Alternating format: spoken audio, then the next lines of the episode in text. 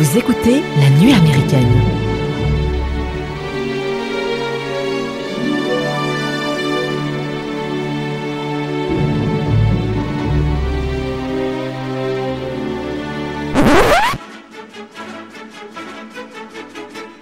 Bonjour les amis et bienvenue dans cet épisode de la nuit américaine qui est consacré apparemment au meilleur film de tous les temps, Citizen Kane, film de et avec Orson Welles de 1941.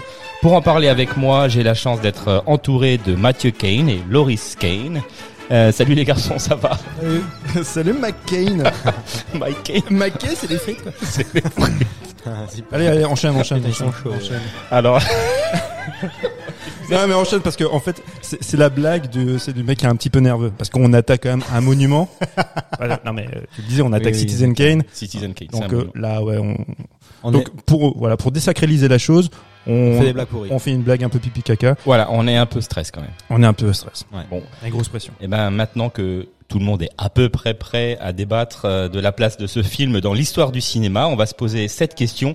Citizen Kane est-il encore et toujours le meilleur film de tous les temps que personne ne regarde? Oui, c'est bon. Super question. Ça Voilà. nous concerne. Enfin moi, ça me concerne directement. Euh, Moi aussi. Super film, euh, effectivement, que j'ai jamais vu. Parce que ben, ça passe un peu dans les films, euh, pas de l'oubli, mais tu sais que c'est des films mythiques. Et, euh, et il faut il faut prendre sur toi pour euh, pour les regarder parce que déjà c'est pas aussi accessible que ça et puis euh, il faut prendre le temps de les regarder et puis déjà savoir qu'ils existent il y en a plein comme ça mais effectivement euh, Non mais, non, mais c'est très juste ce que tu dis parce qu'en fait ce, ce film a pris une telle ampleur travers les années que voilà dans l'esprit collectif c'est un très grand film. Et à un moment donné, on- moi je l'ai vu euh, relativement jeune. Plus, je crois que j'avais avoir 18 ans et j'étais en plein dans ma petite formation de cinéphile et c'était un peu le passage obligé. Tu te dis bon ben si tu veux être un peu crédible, tu vois, en tant que cinéphile, il fallait voir Faut- ce film-là. Voilà. Mais euh, et très souvent t'es trop jeune en fait. Quand tu vois ce genre de film-là, t'es pas forcément préparé. Donc euh, je, je sais que moi j'avais été un peu déçu. Et très souvent, hein, c'est les, les retours qu'on peut avoir quand les gens te parlent de Citizen Kane, qui se prennent le temps et tu dis bon voilà, je vais le regarder. Bah, les premiers retours c'est souvent mais c'est ça le meilleur film de, tous les temps, ce c'est que ça Ah oui d'accord, ok. C'est la question qui revient à chaque fois. Ouais ouais, c'est un peu là, ouais ouais, c'est c'est devenu une espèce de de gimmick, se dire euh, ouais t'as Mhm. vu Citizen Kane, euh, ouais ah bah t'as réussi à tenir jusqu'au bout. Ah, ouais, bon. et du coup il nous il raconte quoi le film? Alors le, le, le film en fait raconte la débute par la mort du protagoniste principal donc qui est Charles Foster Kane et il meurt en lâchant une, une boule à neige et en, en mourant il va prononcer ce dernier mot qui est devenu mythique c'est Rosebud. Et donc Bouton de rose en français Bouton de rose, ouais, c'est ça. Donc, euh, et toute euh, la, la question, c'est de savoir pourquoi il a dit ça, quelle est l'origine, quelle est la signification de ce dernier mot. Parce que euh, il faut savoir que les gens sont intéressés de savoir pourquoi il a dit ça parce que le type est ultra connu. Ah ouais, non, c'est un grand mania de la presse, euh, richissime, qui a eu une influence énorme. Donc, euh, très riche, donc une influence voilà, financière, mais une financière importante, mais aussi euh, politique. Donc, il s'est engagé politiquement, il s'était présenté en tant que gouverneur. Mhm.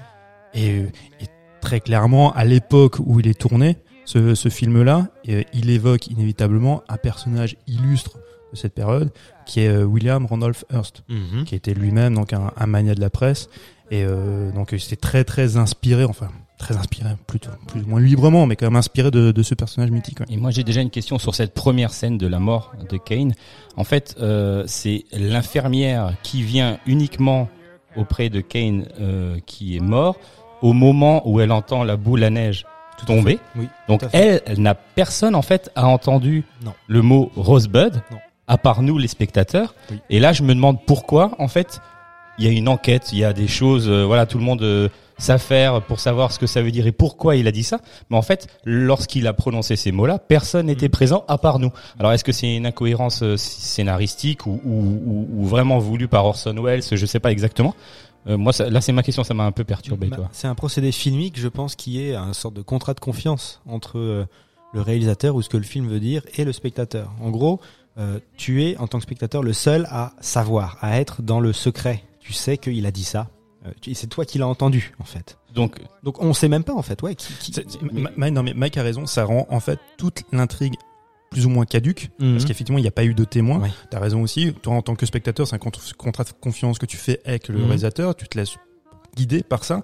Mais c'est vrai, tu as raison, Mike. À partir du moment où il n'y a pas de témoin, parce que elle, l'infirmière, effectivement, elle arrive, arrive à uniquement quand parce la qu'elle à entend, elle entend la, la boule à neige. Mais c'est un, un exemple flagrant de, de qui est Orson Welles, la personnalité de ce cinéaste. C'est Orson Welles, c'est un mystificateur. C'est euh, le- type en fait, c'est un illusionniste. À l'époque où il fait ce film-là, la plupart des cinéastes contemporains, ils sont tous nourris de philosophie. La philosophie euh, de ces mecs-là, c'est la quête de vérité. C'est le fondement même, tu vois, de la philosophie. Orson Welles, lui, s'en fout. La vérité, ça ne l'intéresse pas. Il le dira même plus tard dans une, dans une interview.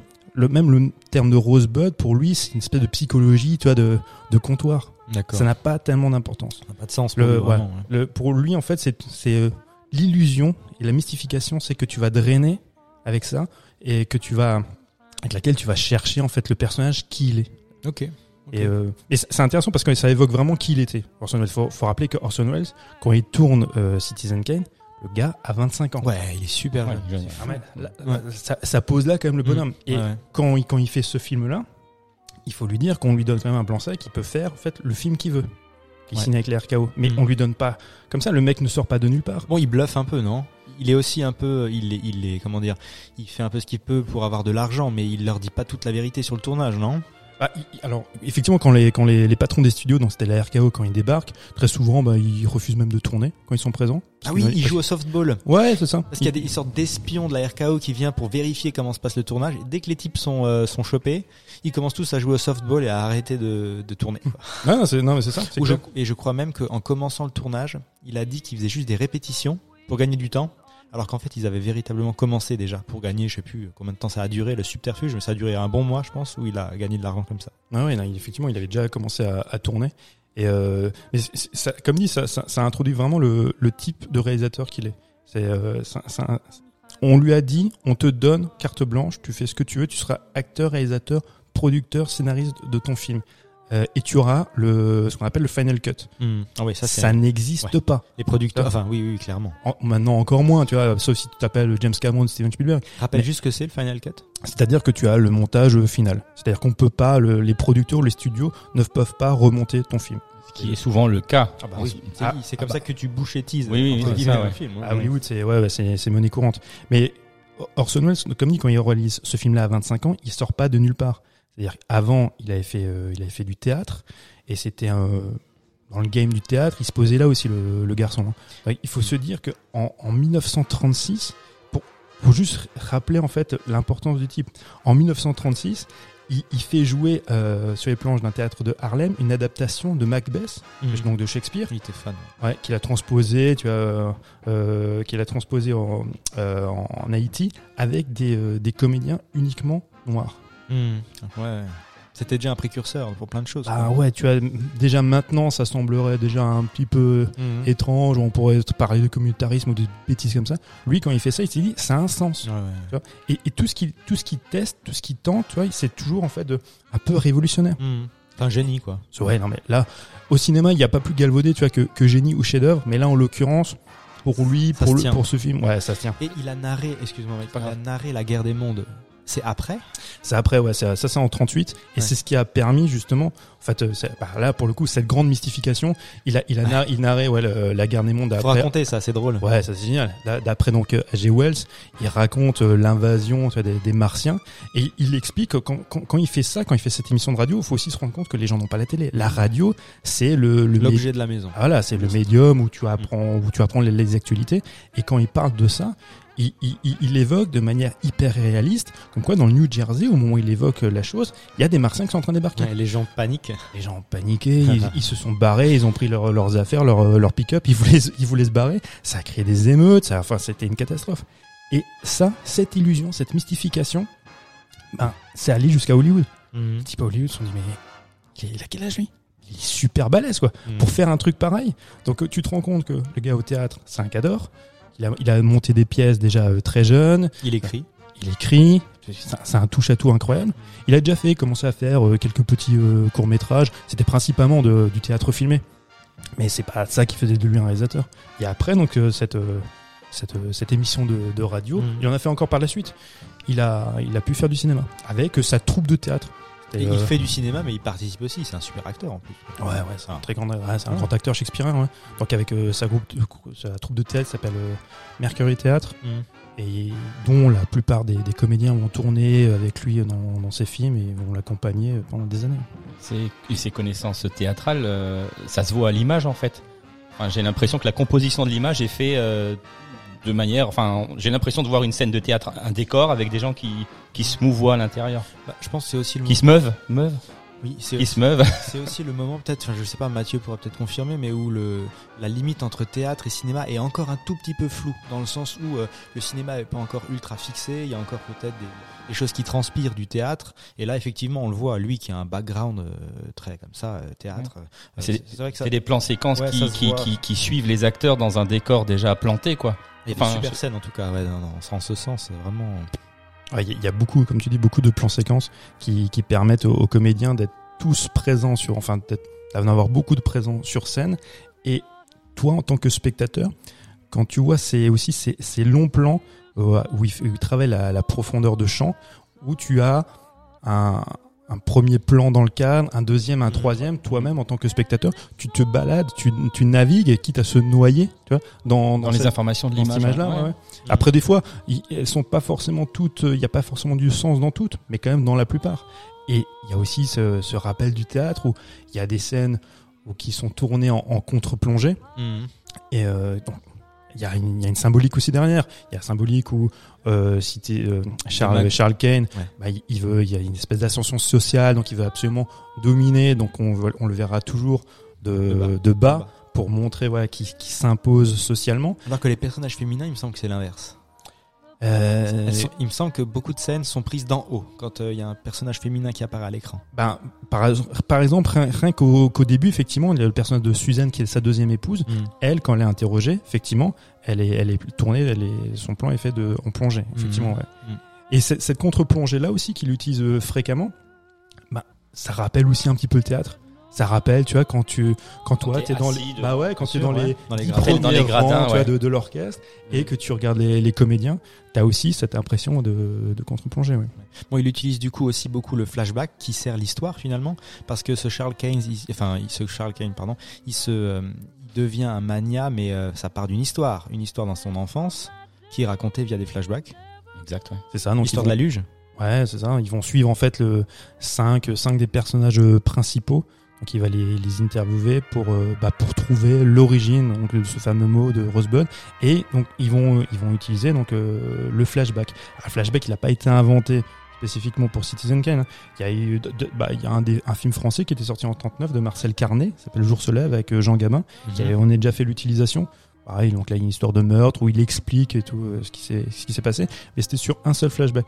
Là, en fait, son utilisation en fait du, du flashback, elle, elle est faite éclater aussi le, le récit. Mhm. C'est hyper novateur. C'est vachement inspiré du, du, roman. En narratologie, on appellerait ça de l'analepse. L'analepse, c'est le flashback tu vois, dans, dans, dans, les romans. Et il arrive à, à, construire ça de manière en plus à ce que ce soit fluide. C'est, on, on, se perd pas. On se perd pas, ouais, ça, ça coupe pas le fil, mais vraiment c'est très fluide. ça sert bien le, hmm. la narration, c'est vraiment bien mené.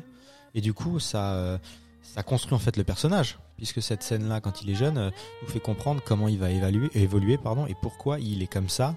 D'ailleurs, j'ai une scène que tu pourras passer, Mike, qui, qui présente bien euh, le personnage. Still the college boy, aren't you? Oh no, Mr. Thatcher, I was expelled from college. A lot of colleges, you remember. I remember. Charles, I think I should remind you of a fact that you seem to have forgotten. Yes. That you are yourself one of the largest individual stockholders in the public transit company. The trouble is you don't realize you're talking to two people.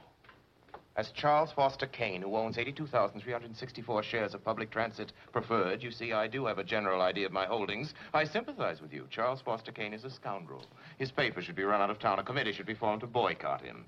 You may, if you can form such a committee, put me down for a contribution of $1,000. My time's On the other hand, I am the publisher of the Inquirer. As such, it's my duty, and I'll let you in on a little secret. It's also my pleasure to see to it that decent, hard-working people in this community aren't robbed blind by a pack of money-mad pirates just because they haven't anybody to look after their interests. I'll let you in on another little secret, Mr. Thatcher. I think I'm the man to do it, you see. I have money and property. If I don't look after the interests of the underprivileged, maybe somebody else will. Maybe somebody without any money or property. Yes, yes, And that yes. would Money be too and property. bad. Well, I happened to see your financial statement today, Charles. Oh, did you? Now, tell me honestly, my boy, don't you think it's rather unwise to continue this philanthropic enterprise?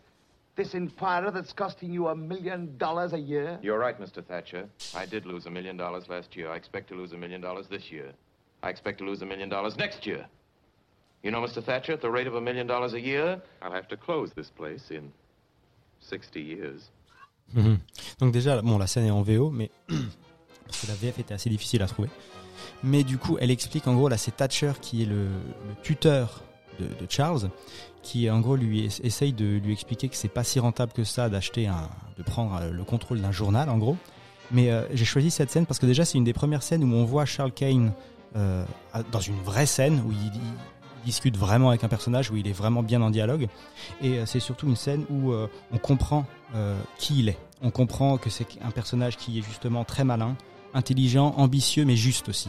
Parce qu'on voit qu'il se laisse pas justement mener en bateau par Thatcher qui essaye de, de lui enlever ses idées de la tête. On voit qu'il lui tient tête justement.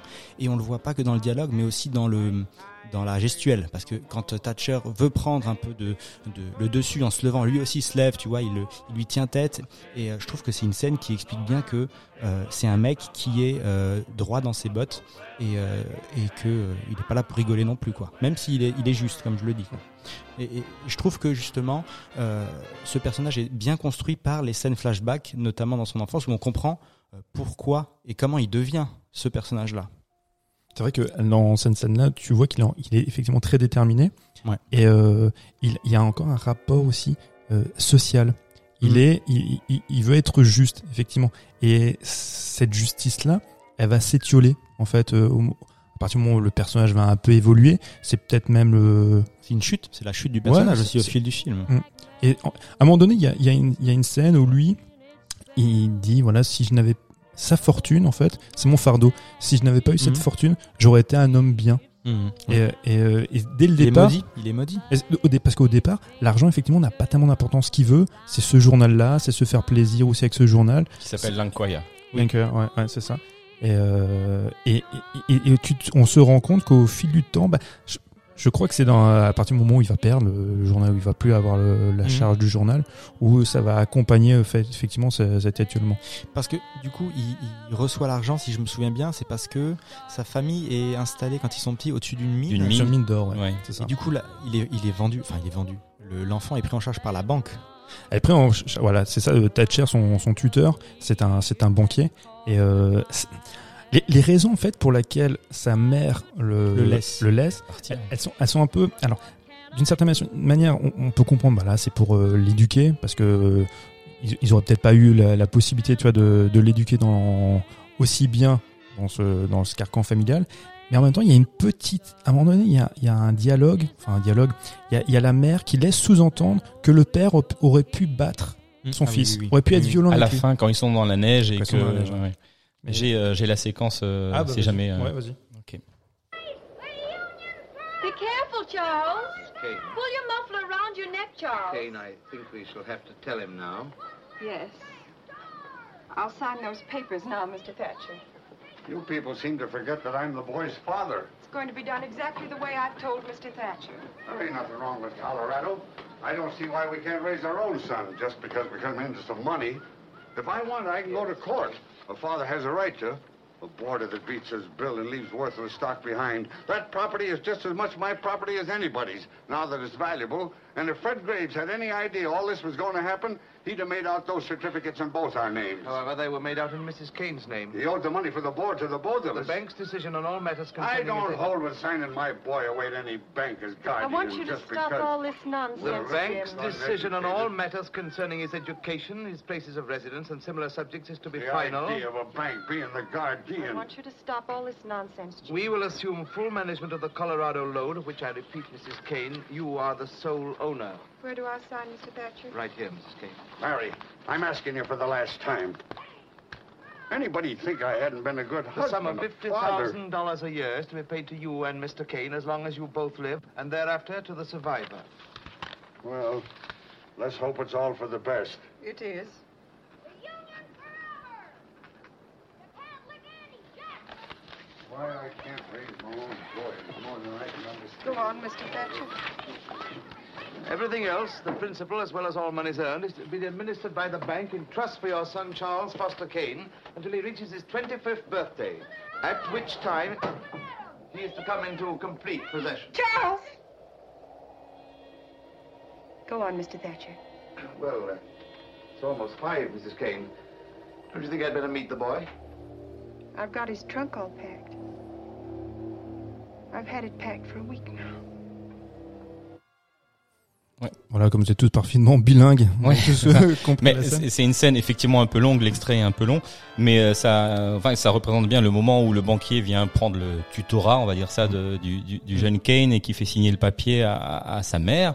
Euh, le père n'est pas forcément d'accord, mais euh, la, la mère se résigne un peu. Elle dit que les valises sont déjà prêtes. euh, C'est ça, ouais, que ça fait huit jours ça fait que jours la que- malle du petit est déjà prête. est déjà prête à partir et euh, que c'est pour son bien et que donc le banquier euh, dit vraiment que qu'ils vont le prendre en charge et qu'à partir de ses 25 ans, je crois, à partir de Mm. 25 ans, euh, un, euh, Je serai une part du capital. voilà, il touchera une part du capital et il aura le, la- le libre accès à sa fortune, quoi. Et c'est surtout là que Charles met un coup de luge à.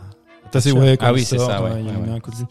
Mais, cette scène, effectivement, là, quand ils sont dans, dans la maison, euh, avec un seul plan, avec l'utilisation, comme on disait Ah, tout à l'heure, de la, profondeur, de, profondeur. de Mm. champ, il arrive à tout exprimer. Exactement. Il n'y a pas de champ contre champ. La, la caméra part de, de la fenêtre où tu as Charles, enfant, donc, qui joue avec sa luge, qui joue dans la neige. La caméra, avec un travelling recule. Mhm.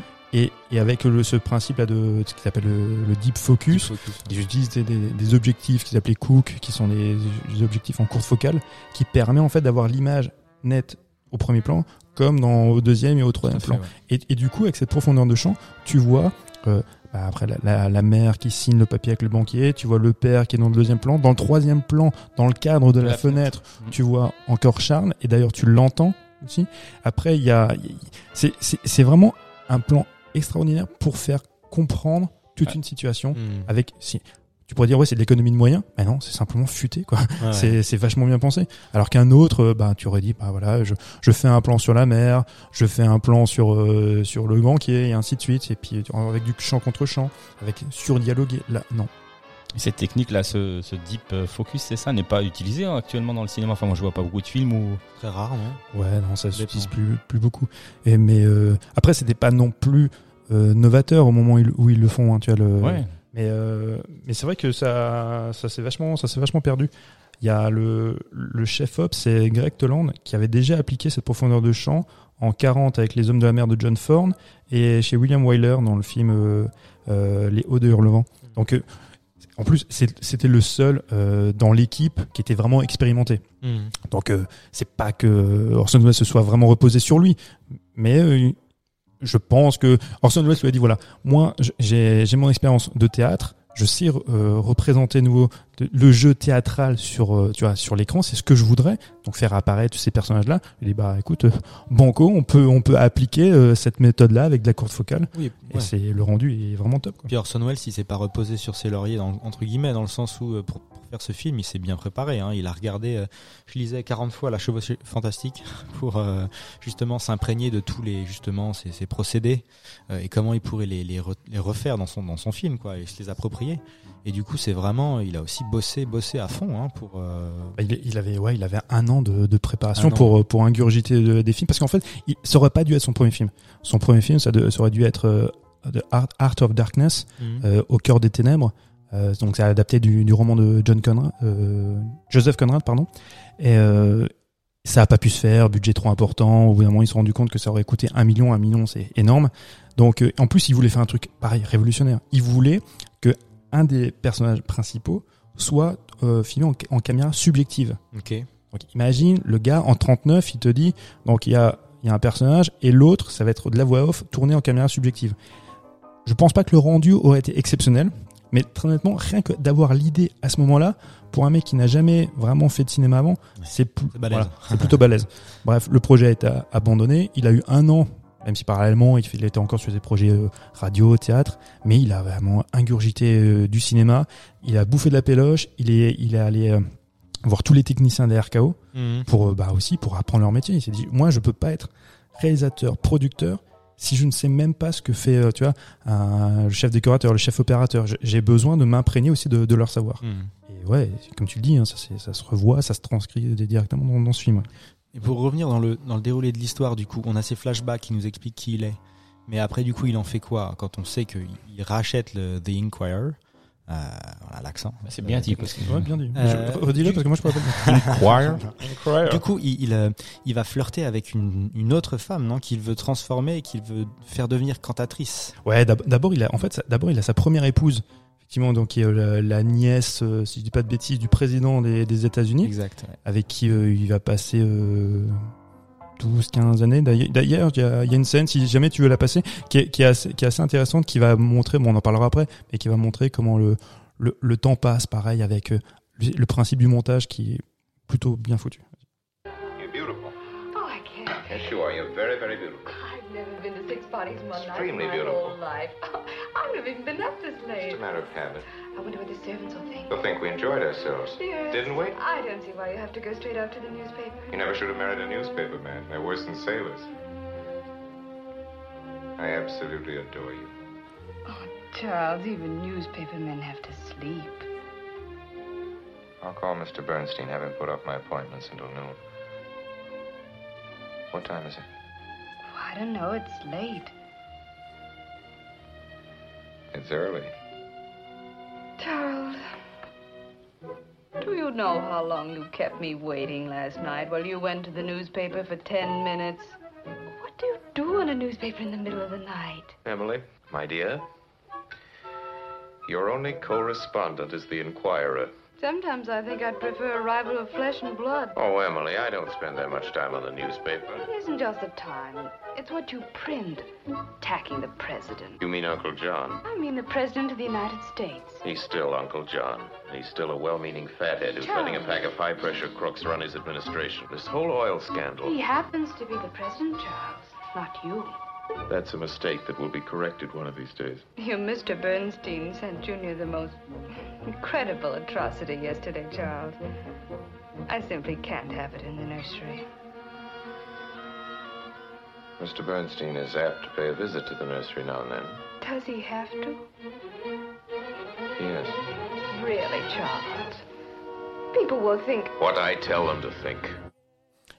Là, là, on voit en fait, bon, en l'occurrence, on l'entend, le, par le biais du montage, c'est un montage un peu métaphorique et symbolique, qui exprime le temps qui passe. Ils sont tous les deux, donc lui, euh, Charles et son épouse, attablés pour le petit déjeuner. Les, euh, les costumes changent euh, et euh, le ton change. Par moments, la musique, des fois, s'emballe aussi. Et tout ça, c'est pour montrer 12 années, en fait, de vie commune.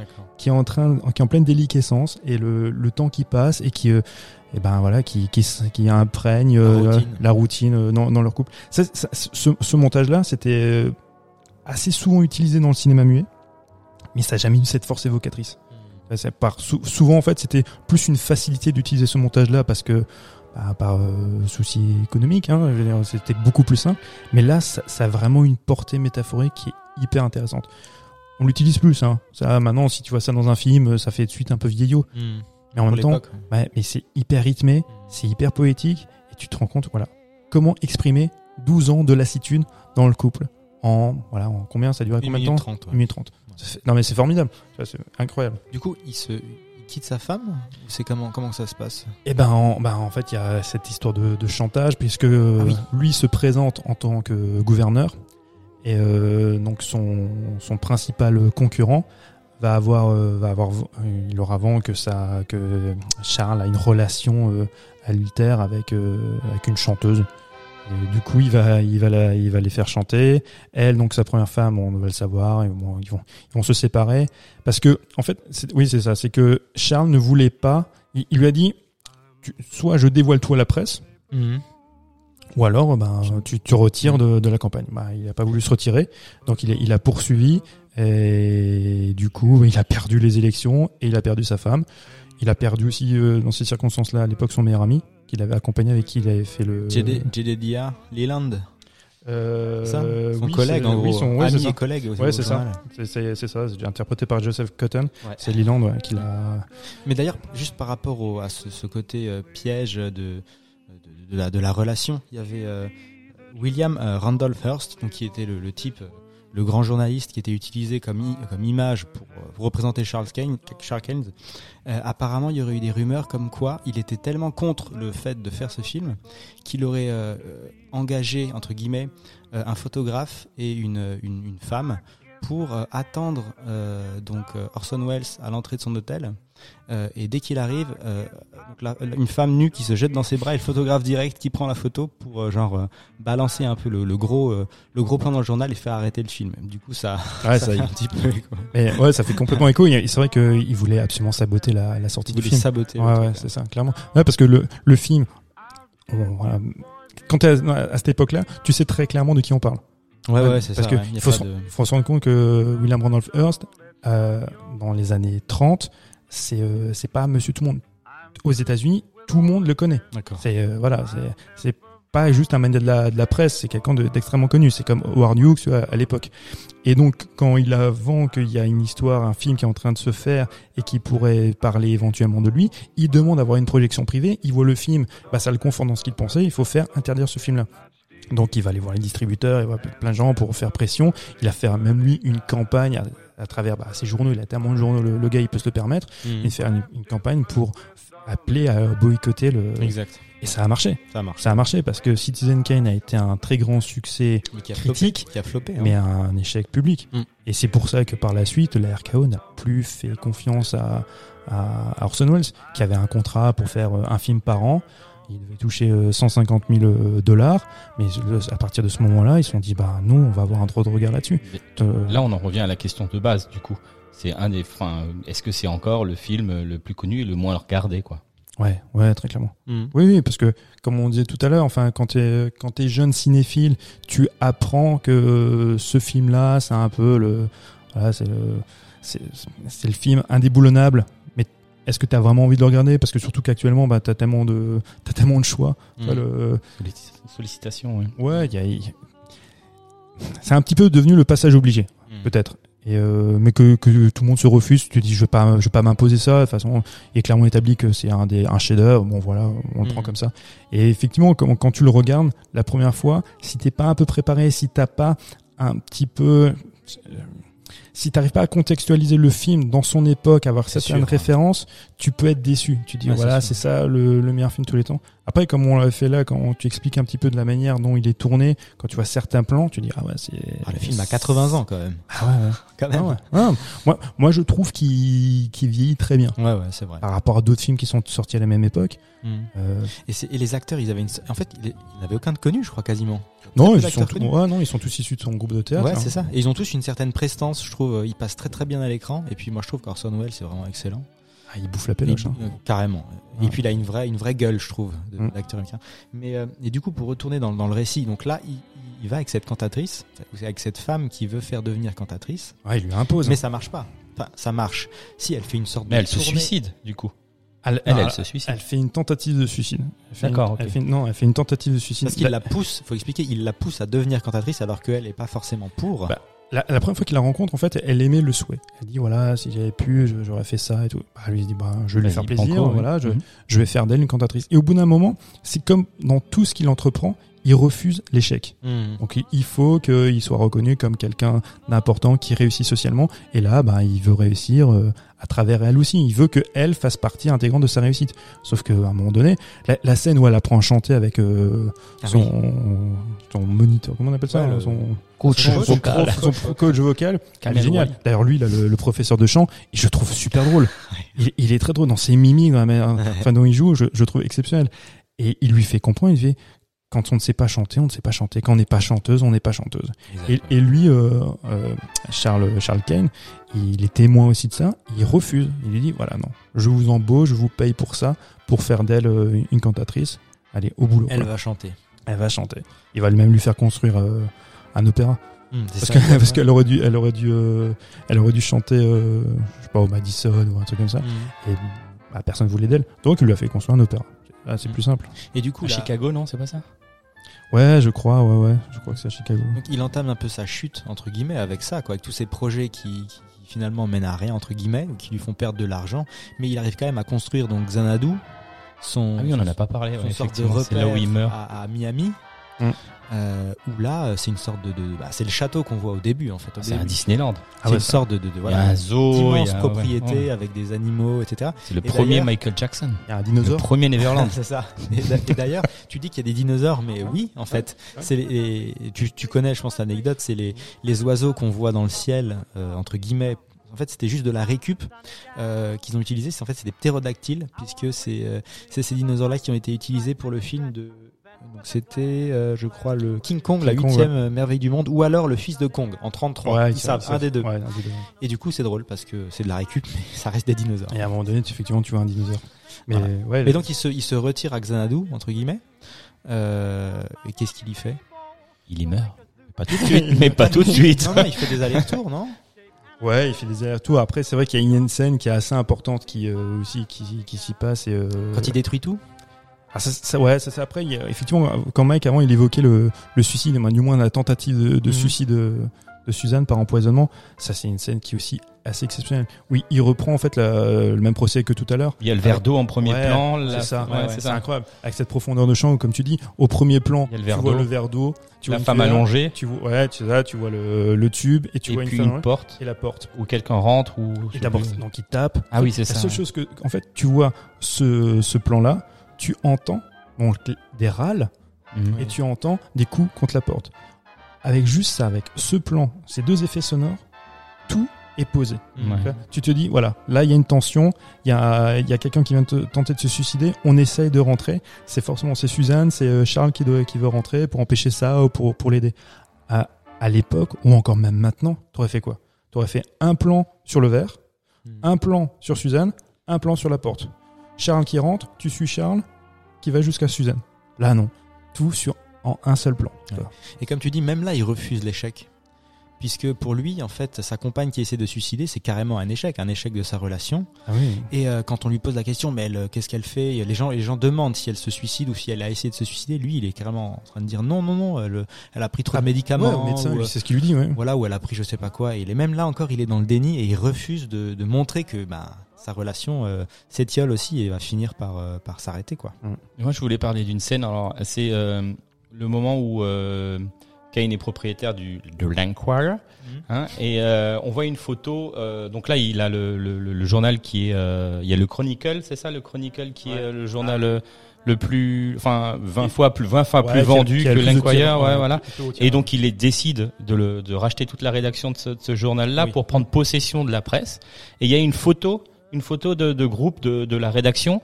Et en fait, lorsque nous on se rend compte qu'il a qu'il a pris possession de toute cette rédaction, là, les personnages de cette photo euh, commencent à bouger. Quoi. Ça anime, ouais, c'est ça. En fait, c'est, c'est- d'abord, c'est la photo du, des journalistes du Chronicle. C'est ça, ouais. Et, et après, quand bah, tu te rends compte quoi, est-ce qu'ils utilisent cette même photo-là pour l'Incaire.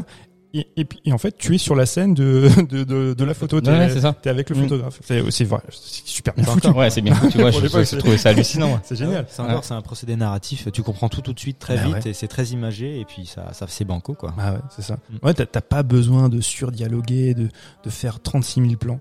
Tu- Mm. T'as, t'as juste ça, cet élément-là, Ouais. qui est quand même assez formidable. Ouais, mais du coup alors euh, pour revenir euh, à, donc, à l'histoire, il, il va s'exiler à Xanadu du coup et il revient vieux en ville. Je, je je me souviens plus exactement euh, de, de la fin Bah, du bah, film. alors, en fait, à Xanadu, euh, il, il va y rester. À Xanadu, dans, dans, dans ce palais, il, se terre un petit peu là-bas. Avec, avec elle, avec Suzanne, qui s'ennuie à mourir, qui passe ses journées à faire des puzzles. Lui, il continue, euh, comme il a fait depuis des années, à acheter euh, plein, de, plein de statues. Et, euh, Ah oui les statues, c'est vrai. ils sont ils sont là comme euh, Ouais. ils sont tous les deux en fait perdus dans cet immense palais. Alors lui de temps en temps donc il fait organiser des des brunchs et des sorties. Elle ça l'ennuie au possible. La seule chose qu'elle demande c'est de retourner à New York parce qu'elle veut voir de la vie, elle veut faire autre chose. Et puis euh, elle est elle est comme prisonnière de de, de ce palais. Et, et elle va et suite à, à un- une justement une de leurs sorties, de leur brunch qu'ils avaient fait avec tous leurs amis, elle va lui dire que elle elle part. Mm. Elle le quitte. Et c'est là où effectivement il détruit euh, tout, il saccage toute une, une chambre, et une chambre qu'on devine plutôt étant une chambre d'enfant. Là aussi, tu vois, c'est- Ouais, c'est assez exact. symbolique, ça, ça rappelle, c'est que ils n'ont pas eu d'enfant. Et d'ailleurs, il a fait il a fait cette destruction sur une seule scène, une première prise quoi. Il a tout il a tout il a tout pété. Ah hein. Et il s'est vraiment blessé. Et euh, c'est là qu'il a dit I really felt it. Il a dit là je l'ai vraiment senti, je me suis vraiment fait plaisir, j'ai vraiment tout détruit, mais je voulais vraiment que ça passe bien à la caméra et il l'a il l'a fait du premier coup. Et, et la, et la chose qu'il récupère dans cette chambre, c'est euh, une fameuse boule à neige. Ouais. Et c'est celle-ci, ouais, qu'il a. Qui entame le la, jour la de sa scène mort. finale entre guillemets. Ouais, ouais. Puisque euh, du coup après la après sa mort donc le le, le- comment dire le- les gens qui mènent l'enquête pour savoir pourquoi il a dit ça euh, vont interroger un peu les gens le maître le majordome de Xana- Xanadu qui lui euh, je crois il dit si tu me files 1000 dollars je t'explique euh, Mhm. pourquoi du pourquoi du comment. Et il répond pas vraiment à la question en fait. Il botte en touche parce qu'il sait pas vraiment pourquoi il a dit euh, Rosebud Mais nous, c'est. mais nous, on sait. C'est ça qui est drôle. Parce que finalement, euh, tu as un, un plan où ils sont en train de brûler un peu tous les restes de, de, de, ces, de, ces, de ces possessions, de ces biens à Xanadu. Et il y a notamment donc la luge, Le traîneau, ouais. le traîneau qui va jeter dans le feu. Et là où on va avoir euh, juste la caméra qui s'échappe un petit peu et on distingue le, Rosebud sur nom le, Rosebud en inscription sur, le, traîneau. Sur le traîneau. Et c'est là où le- les gens sont. C'est la première fois que je pense que ça arrive au cinéma à l'époque, je sais pas, où les gens sont là. Ah, l'enfoiré. C'est donc ça. Et en fait, qui dit finalement que euh, le coup qu'il mettait avec cette luge, c'était un- ça représentait un petit peu son enfance qui, qui s'échappe. Et donc ce, ce Rosebud représentait son innocence qu'il a finalement, qu'ils ont vendu, qu'ils ont vendu à la banque, qu'ils ont, qu'ils l'ont laissé partir. Il s'abandonne à un souvenir d'enfance quand il meurt, quoi. Voilà, donc c'est. Je trouve que comme procédé, finalement, c'était euh, c'était une des. Mmh. Putain, ingénieux, quoi. Ah, c'est clair. S- Surtout que, en fait, nous, on, on a cette perception-là en tant que spectateur parce qu'on a de l'avance sur les personnages. On, on sait des choses que les cinq, euh, les cinq personnes qui sont interrogées, elles ne savent pas. Elles ont chacune, en fait, euh, chacun de ces personnages-là a sa propre image et sa propre interprétation du, de, de Charles. Et je pense que c'est, en fait, c'est le, c'est- les, c'est ces six, ces six histoires, ces cinq histoires, pardon, qui font qu'on arrive plus ou moins à définir qui il est. Mais euh, la seule personne qui, elle, sait qu'il était malheureux, c'est Suzanne. Mm. Suzanne qui, à la fin, euh, qui, qui veut enfin euh, té- témoigner, elle lui dit voilà, qu'il était très triste, qu'il était malheureux. Et nous, on le sait, on le voit ça quand effectivement il récupère cette boule à neige. Mm. Et comme tu disais, ça, ça lui rappelle en fait son enfance, Mm. son enfance perdue. Et il se dit mais Qu'on lui a volé, finalement. qu'on lui, ouais, qu'on lui, a- parce qu'on, c'est vrai qu'on, il n'a pas eu d'enfance. Au final, euh, enfant, il joue à la luge et après, ben, il devient, il est sous la tutelle euh, d'un banquier et ça devait, ça va devenir un grand mania. Il sera très riche et tout ce que tu veux, mais il n'aura pas eu d'enfance. Et il y a cette nostalgie, cette mélancolie là, Mm. qui, euh, Ça prouve que même quand t'es un tout grand homme, t'es un enfant. Tout à quand- fait. face à la mort. Exactement. On est tous, je la note. mais on est tous la même Et que chose, Que l'orgueil, l'orgueil, le succès, euh, l'argent, euh, ça fait, ben, derrière, derrière ça, il y a un homme ou une femme, et un homme avec un grand H, du coup, et, euh, et un enfant, Voilà. des souvenirs, et on est juste ça, en fait. Exactement. Rideau. non, Non, mais du- pour, pour, euh, juste pour revenir à la question, c'est vrai que de par ses procédés, son procédé narratif, de par euh, ses, ses techniques cinématographiques qu'il a, qu'il a employées, le film a été révolutionnaire et peut-être ancré dans son époque, mais je trouve qu'effectivement il vieillit pas. Mm. Il, il se laisse encore euh, regarder et même apprécier. À différence de plein d'autres films, je parle même pas de cette époque-là, mais encore même des films récents qui vieillissent très mal. Ce film-là, 80 ans après, euh, c'est- pour moi, c'est toujours du plaisir à regarder. Quoi. Ouais. Mais il faut, mais effectivement, il, il faut un peu l'appréhender en se disant voilà, je, je vais regarder un film en noir et blanc, je vais regarder un film en VOST parce que comme tu l'as dit, bah, on n'a pas trouvé de VF. Ouais. Et euh, il, il faut faire, euh, voilà, faire cette démarche-là. Prendre sur soi un petit Mm. peu. Et il y a une technique cinématographique dont on n'a pas parlé pour ce film, c'est le clair-obscur que moi j'ai adoré, enfin l'utilisation du clair-obscur que j'ai adoré dans ce film-là. Euh, Qu'est-ce que tu, enfin Ah ça, ouais, apporte, ça apporte beaucoup. Enfin, Ça apporte beaucoup et puis c'est c'est vrai que c'est hyper référencé au, au cinéma expressionniste allemand. Donc là aussi, il, a bouffé de la, de la péloche de- des- des Allemands, de Murnau. Ça rappelle le docteur Caligari. C'est effectivement ça, c'est hyper évocateur et c'est- très très beau. Après, il y a, y, a, y a aussi le, le fait qu'ils aient, qu'ils aient tourné ça avec cette profondeur de champ euh, qui fait que l'éclairage euh, donnait aussi ça, permettait aussi ça. Tu sais qu'il y, a- il y a des moments où tu le vois, où il rentre dans la lumière, il sort de la lumière. Oui, c'est Ouais, ça. Quand il y a les journalistes, euh, le rédacteur, de, il y a le journaliste qui s'affaire en disant qu'est-ce qu'on va chercher, il faut qu'on cherche euh, ce que veut dire Rosebud, etc. Et là, tu vois aussi le, le, je sais pas, ça doit être le rédacteur en chef qui est dans le dans, dans le dans l'obscur, tu vois. Et euh, enfin, son visage est, on voit son corps, mais son visage est, est dans, l'obscurité. Et plus il s'approche de la caméra, plus on voit les traits de son Ouais, visage. ouais. C'est franchement, je trouve ça génial. Bah, pour l'époque, ouais, du coup, c'est encore un procédé euh, ultra original, quoi. Et puis, euh, Ouais, c'est en fait, en fait, il- il, il a intégré, il a digéré euh, ben, 30 années, 30, 40 années de, de cinéma avant lui, et il a réussi à amalgamer tout ça, en faire quelque chose de hyper original. Ouais. Mais et, et on le rappelle, à 25 ans. ouais. Mais euh, et puis lui, lui était heureux comme un fou. J'avais lu en fait euh, ce qu'il avait une, une de ses citations quand il est arrivé à la, à la RKO pour la première fois quand il visite le studio. Il dit c'est le plus beau train électrique qu'un garçon ait jamais eu. Donc, pour lui, C'est un ça, jouet. C'est un jouet, Il, il- il se dit voilà sa passion c'est le théâtre et là maintenant on me donne l'opportunité de, de jouer avec un train électrique magnifique. Voilà les outils, fais-toi Voilà. plaisir, quoi. Là, tu te fais plaisir. Et c'est vrai, comme on dit, il- il- le type, on lui donne carte blanche. À 25 ans, euh, scénariste, producteur. Alors, le, le scénario, il l'a pas écrit tout seul. hein. C'est euh, ce qu'on voit là, c'est la sixième version du scénario. À l'origine, le, le, le scénario, il avait été donné à, à Mankiewicz. Alors, pas à Joseph, parce que Joseph, c'est le frère, à Herman. Joseph, c'est le, c'est le cinéaste, grand réalisateur, mais à Herman, qui a, qui a écrit ce film, qui a écrit les premières ver- versions. Et, euh, et Orson Welles l'a retravaillé. Donc la version finie qu'on voit, c'est celle d'Orson Welles. Parce que la version initiale de Herman, elle aurait dû durer euh, trois heures. quoi.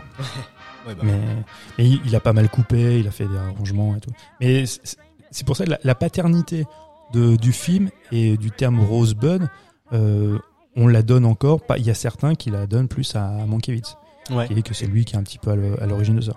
Après, euh, en même temps, euh, pas tellement important. La, la postérité a voulu que Orson Welles, Ouais, tu bon. vois, ouais. On Mais peut bon, dire qu'il a quand même euh, imprimé ça. après, ils ont partagé l'Oscar. Voilà. C'est le seul Oscar qu'ils ont reçu, c'est comme meilleur scénario, donc ils l'ont, ça, ils l'ont partagé ensemble. Et ce film-là a inspiré la classe américaine. C'est, vrai, c'est vrai. Mais ils ont, ils l'ont pompé. Ils l'ont pompé tout. Il le dit d'ailleurs, Orson Welles. Qu'est-ce qu'il dit Orson Welles? Tu tu veux que je te le dise? Bah, dis-le moi. Il dit, j'aime quoi Il dit J'ai l'impression qu'on se fout de ma gueule. Oh, j'ai l'impression qu'on me fout de ma gueule. C'est, du plagiat. Et moi, j'aime pas. C'est quoi J'aime pas les voleurs, les fils de pute. C'est ça. C'est ça. Ouais.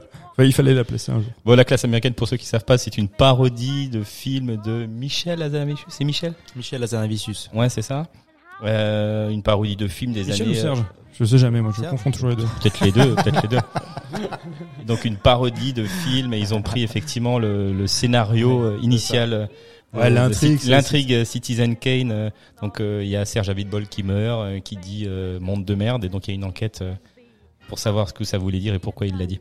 Donc ouais, ouais, ça a inspiré aussi ce, ce genre de film là, tu vois. Donc ça inspire plein de plein Ah de oui. personnes. Clairement. Ah oui, non mais euh, Citizen Kane, c'est oui, c'est c'est devenu- c'est la c'est la borne, tu vois, du, du cinéma. Enfin, beaucoup s'y réfèrent euh, dans sa narration, dans son récit, mais aussi ouais, dans, dans ses techniques cinématographiques.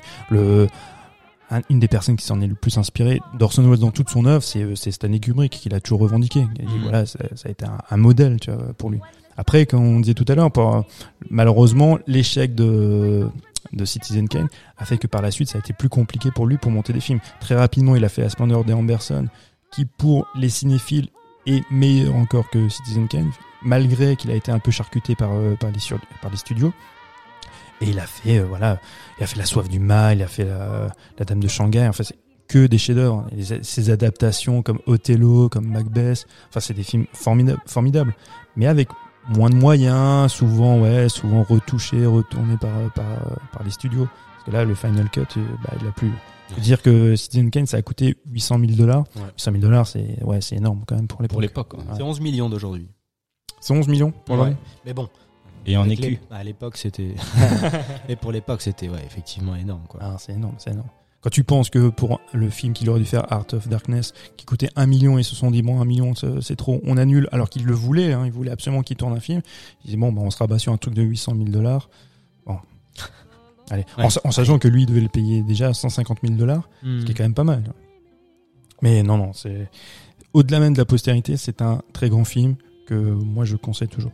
Eh ben, on est content hein, Ah, voilà, d'avoir euh, d'avoir discuté de ce film-là. Est-ce qu'on peut passer au coup de cœur ou il y a quelque chose euh, à rajouter? Non, je pense que, moi, j'avais une petite anecdote Oui. que j'ai, Ah, euh, Fun fact. Une fun fact, je, je, je la retrouve, bah, je vais la dire de tête. C'est euh, st- la, la luge. La luge a été euh, a été achetée aux enchères en 1980 par Steven Spielberg. Ah, C'est- C'est tonton Steven qui l'avait et il s'est rendu compte il y a quelques années que bah c'était pas cool de la garder. Que c- cette luge là, ça fait partie du patrimoine cinématographique. Tout Il le monde l'utilisait pas En plus, il ouais, utilisait pas. au sport d'hiver. euh. Ah non, mais il fait, Mm. il fait même pas de ski. Et du coup, il a, il a refilé, euh, il a refilé un, un musée qui est dédié au cinéma, je crois, à Los Angeles, Ah, c'est pour cool. que tout le monde puisse euh, puisse l'avoir. Et il l'a même voir pas glissé dans une scène de, de ses films?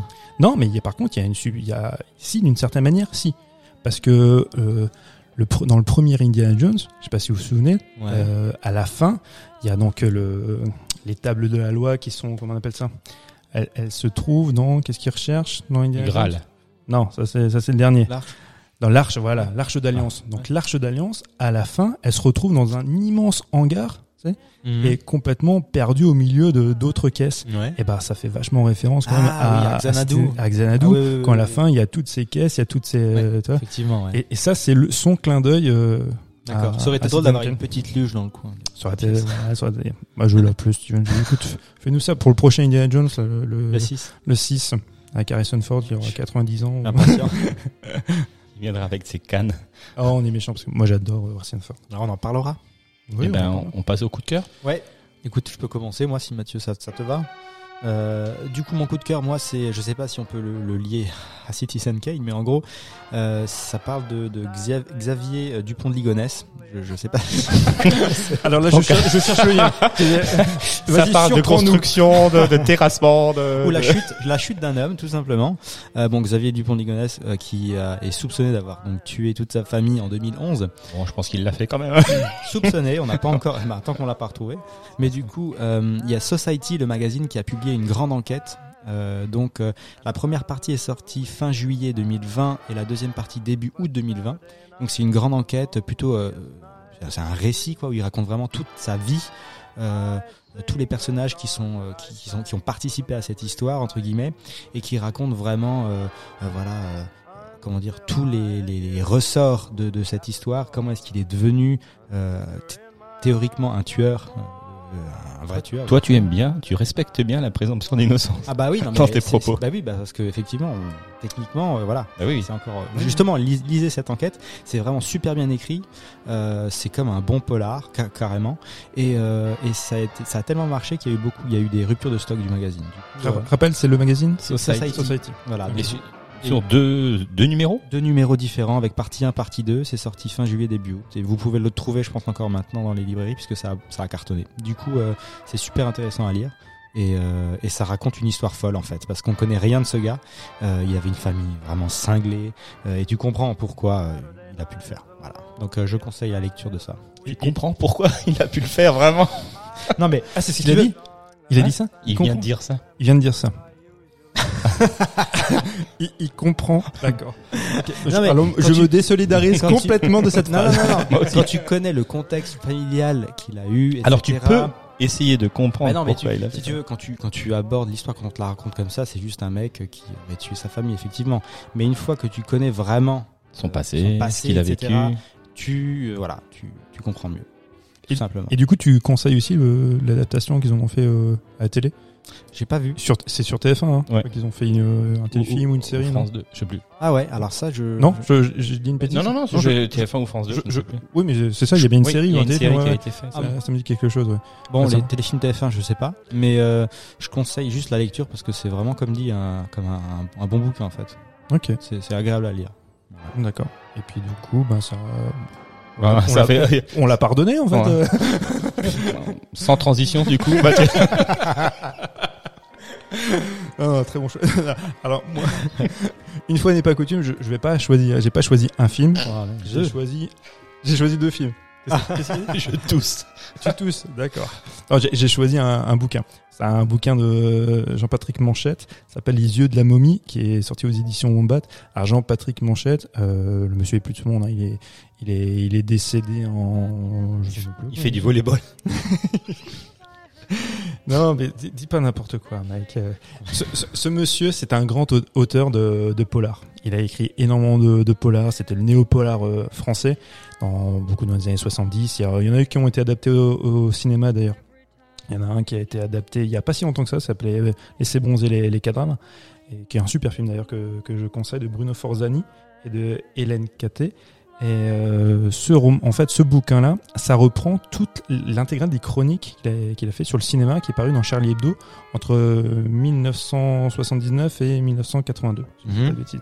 Ok. Et c'est super drôle, c'est incisif, c'est mordant, c'est. Enfin, il- faut se préparer parce qu'il y a des choses qu'on peut plus dire euh, maintenant. hein. Il y a, euh, faut se dire qu'on c'est quand même Charlie Hebdo de l'époque, donc c'est des fois un petit peu graveleux, un petit peu, mais c'est toujours bien écrit. Le mec, il a une plume exceptionnelle, il a un regard sur le cinéma qui est qui est génial. Après, euh, il- lui, lui, il avait une, une devise aussi, hein, tu vois. Donc, euh, il part du principe que euh, l'art est mort et que le champ du signe du cinéma fut atteint après Citizen Kane. Donc, il y a Citizen Ah, ouais. Kane et après Citizen Kane, C'est mort. c'est mort. Waouh. Tu vois. Donc, le, le mec, voilà, bon, il a déjà sa référence, mais malgré tout, il est, des fois, il, il est assez surprenant parce que il aime des films, ben, Indiana Jones, on en parlait avant, il adore. Il y a des films de Spielberg qu'il adore.